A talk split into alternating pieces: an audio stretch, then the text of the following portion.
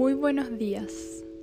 En este nuevo episodio del gas natural tenemos una invitada muy especial, Alejandra Ballard.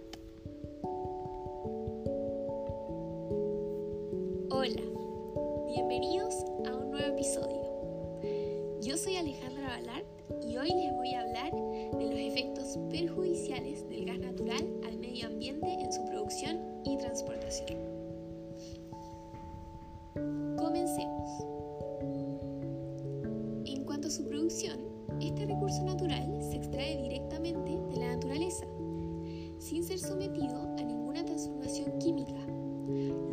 Más sano. Este es el combustible fósil clasificado con el menor impacto ambiental, ya que genera mínimas cantidades de azufre, mercurio y otras partículas.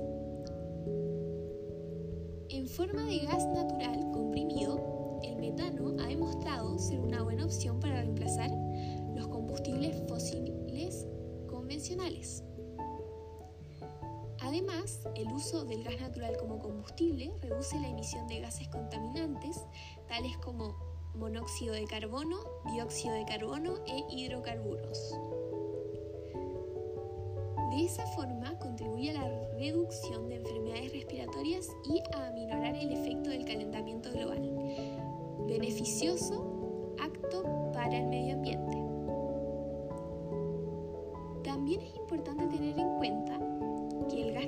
Compuesto principalmente de metano, es el combustible fósil más limpio. Cuando el metano se produce a partir de fuentes no fósiles, como los residuos de alimentos y los residuos verdes, puede extraer literalmente el carbono del aire. El metano ofrece un gran beneficio al medio ambiente, ya que produce más energía calorífica y lumínica por masa que cualquier otro hidrocarburo o combustible fósil, como el carbón o la gasolina refinada a partir del petróleo. Y produce mucho menos dióxido de carbono y otros contaminantes que contribuyen a la formación del smog y del aire insalubre. Esto quiere decir que cuanto más gas natural se use, en lugar de carbón para generar electricidad o en lugar de gasolina para los automóviles, camiones o autobuses, menores serán las emisiones de gas de efecto invernadero o los contaminantes relacionados con el smog. Para los que no saben, el efecto invernadero es eh, algo que perjudica mucho al medio ambiente y es producido por todos estos combustibles, pero el gas natural en menor cantidad. Pero al tener cosas buenas, también tiene su lado más malo, este caso más perjudicial para el medio ambiente, ya que en su extracción desprende algunos contaminantes gracias a su método fracking, que produce el punto más alto de contaminación de este combustible fósil. Para entender esto debemos explicarlo. Y bien, ¿qué es el fracking? Bueno, esta es una técnica para aumentar la extracción de gas y petróleo del subsuelo, a través de fisuras en las rocas, para que parte del gas fluya al exterior y pueda extraerse luego de mejor manera desde un pozo. Este sistema tiene varias desventajas, como la contaminación sonora, la contaminación de la atmósfera y hasta puede generar temblores. La técnica de fracking tiene una gran oposición en el mundo, principalmente en ciudades de Estados Unidos como Nueva York, donde se han hecho marchas en contra de su utilización.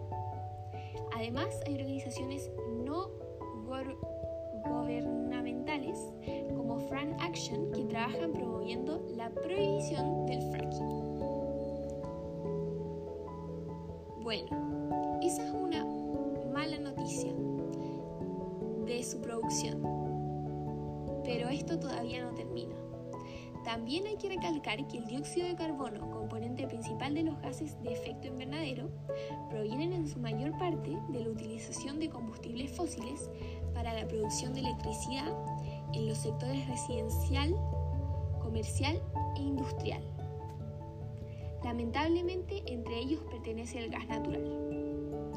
Al igual que el metano, que como vimos es el principal componente del gas natural, este se libera a la atmósfera antes de que se queme, es perjudicial para el medio ambiente. Como puede atrapar el calor en la atmósfera, el metano contribuye al cambio climático. Aunque la duración del metano en la atmósfera es relativamente corta comparada con la de otros gases de efecto invernadero, es más eficaz a la hora de atrapar el calor que esos otros gases. Al enfocarnos en su transportación, este es transportado por los gasoductos submarinos y buques metaneros, obviamente pasando por el mar, lo cual conlleva el gran riesgo de posibles caídas o hundimiento de estos buques que provocarían una contaminación y efecto perjudicial en su flora y fauna terriblemente desastroso.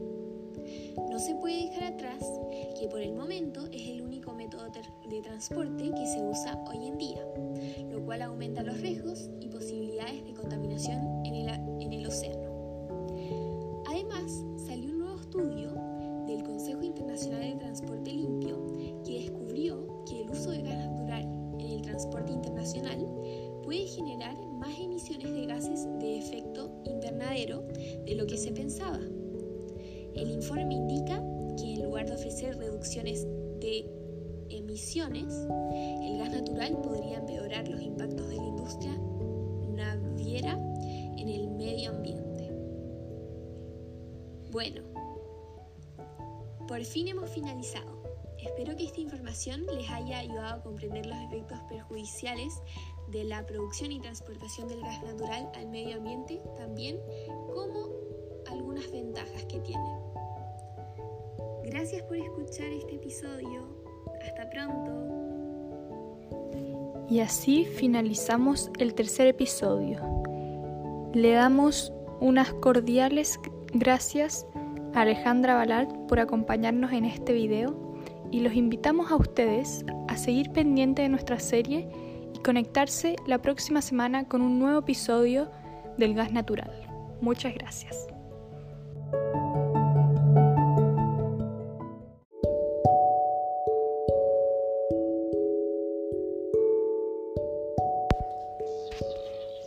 Buenos días.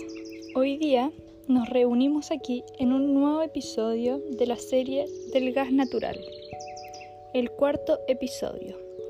En este episodio nos acompaña María Gracia Monasterio. Muy buenos días.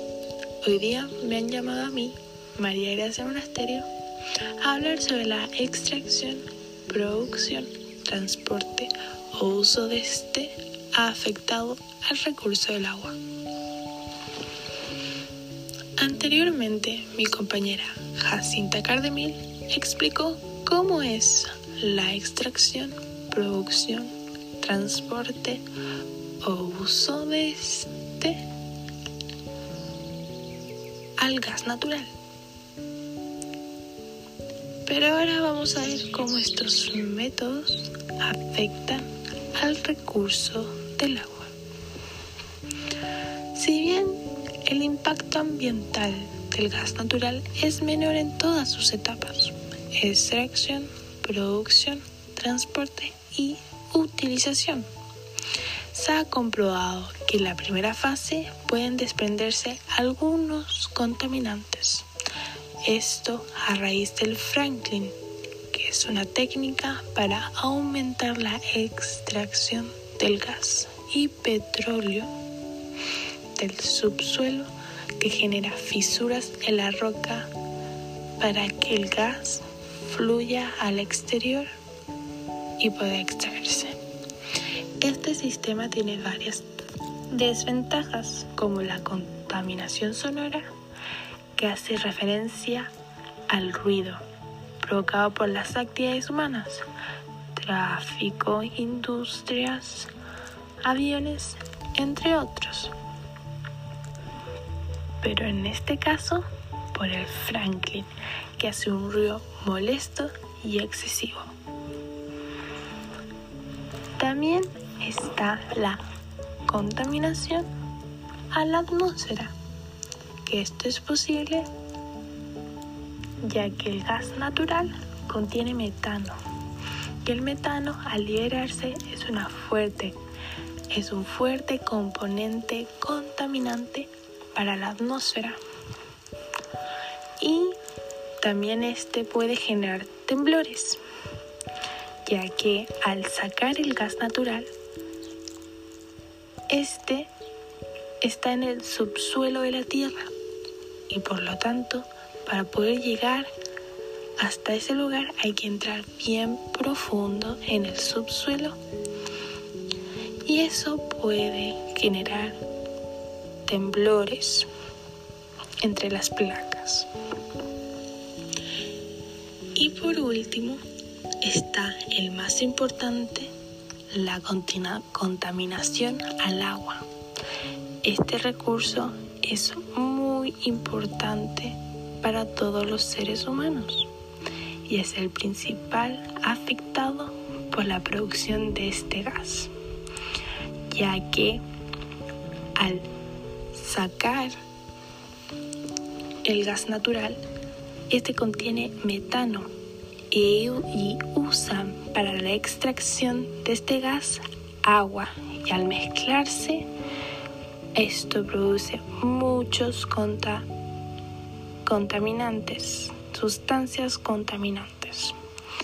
Hay estudios donde confirman la detección del metano y otras sustancias en zonas cercanas al uso del Franklin que éste produce para sacar el gas natural. Así que sí, se ve afectado el recurso del agua por estos métodos y también se, se ven afectadas otras sustancias en el ambiente. Pero hoy en día se está creando nuevas tecnologías para que esto no suceda más. En conclusión, el recurso del agua sí se ve afectado por estos métodos. Extracción, producción, transporte e uso de este. Pero con las nuevas tecnologías es menor. Espero haberles enseñado bien cómo